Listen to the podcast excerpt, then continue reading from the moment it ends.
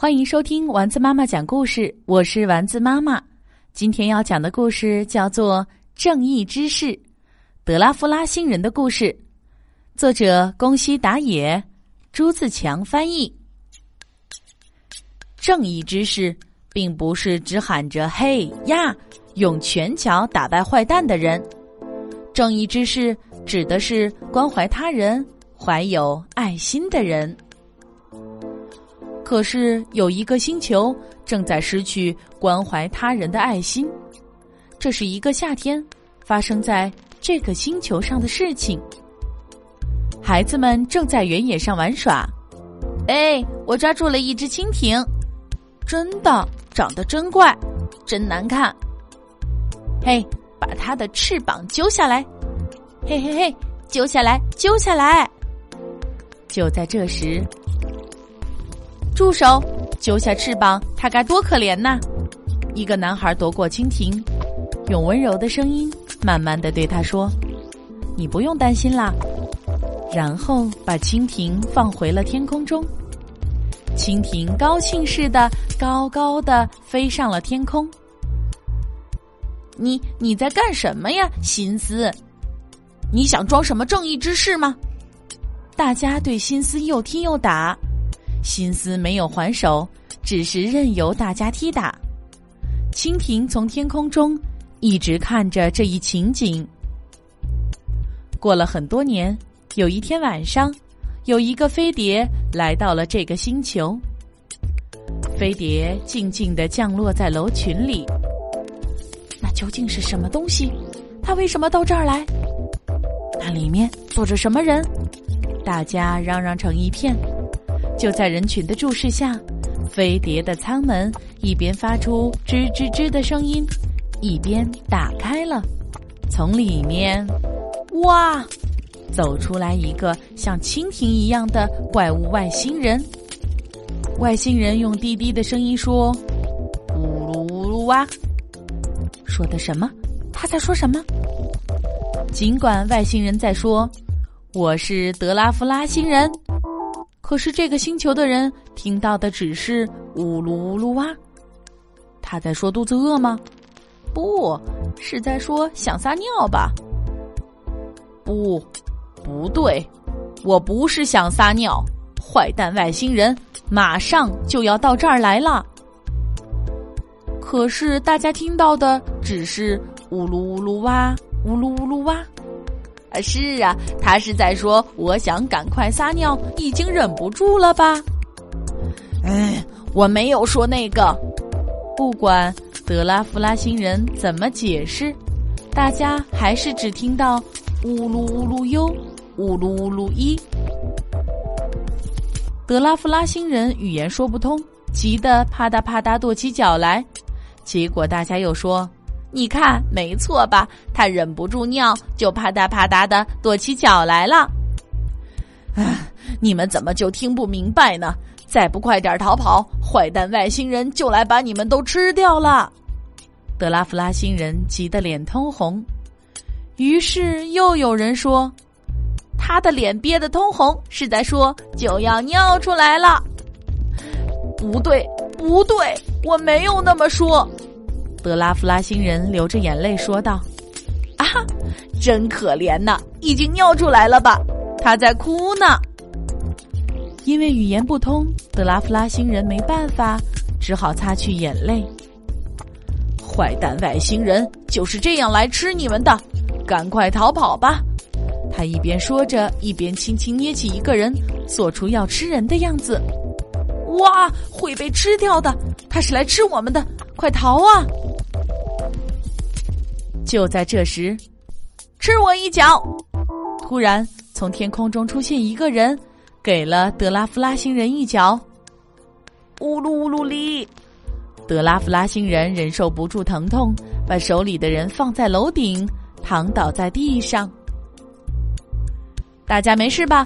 我是从特别星球来的特别战士。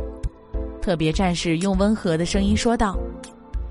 这个外星人说的话我们能听懂，他说他是特别战士，真帅呀！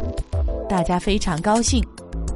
各位，这个德拉夫拉星人的同伙马上就要来吃掉你们了，赶快逃走吧！不得了了，可是该往哪儿逃呢？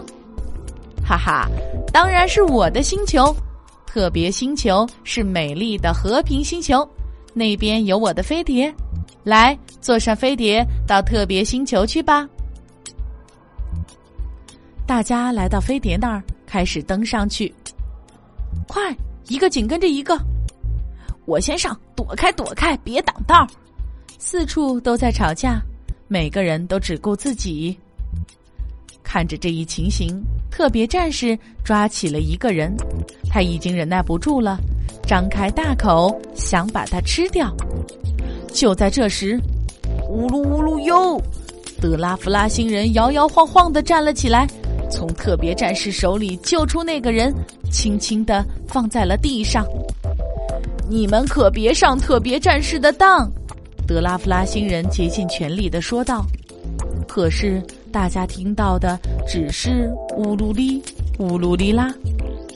大家信任的是长相英俊、语言相通的特别战士，认定了长得丑陋、语言不通的德拉夫拉星人是坏人。加油，特别战士！打败德拉夫拉星人！嘿嘿嘿，吃我的特别光束弹！噼噼噼噼噼，德拉夫拉星人竟然不躲闪，因为他一躲闪，光束弹就会击中大家。尽管这样，大家还是喊着：“特别战士加油，打败德拉夫拉星人！”德拉夫拉星人即使难受，即使疼痛，依然继续保护着大家。不知过了多久，大家开始安静下来。德拉夫拉星人全身中了光束弹，勉强支撑着站在那儿。有人小声说：“也许德拉夫拉星人是在保护我们的。”又有人说：“是啊，德拉夫拉星人为了保护我们，才自己挨着光束弹。”又有人喊：“德拉夫拉星人，赶快逃！”可是德拉夫拉星人依然站在那里。不一会儿，大家开始一个接一个的喊起来：“加油，德拉夫拉星人！打败他，德拉夫拉星人！”大家万众一心，声援德拉夫拉星人。面对一直打不倒的德拉夫拉星人，特别战士害怕起来。接着，光束弹停了下来，特别战士的能量用光了。你这顽固的家伙，要是你不阻挡，我就能吃到这帮人了。特别战士这样说着，就逃走了。胜利啦！大家高兴极了。就在这时，扑通，德拉夫拉星人倒下了。大家喊了起来。德拉夫拉星人，站起来，站起来呀！就在大家边哭边喊时，德拉夫拉星人的身体变得小了下去。它不停的变，变得越来越小，越来越小。然后，德拉夫拉星人忽忽悠悠的飞了起来，轻轻落在了一个男人的手心里。过了一会儿。德拉夫拉星人用温柔的声音慢慢的说：“不会有危险了。”说完，就静静的闭上了眼睛。听到这句话，那个叫辛斯的男人流着眼泪说：“莫非，莫非你就是当年那只？原来这一次你是来救我的呀！”你才是真正的正义之士，谢谢，谢谢呀！这是夏天结束时发生的故事。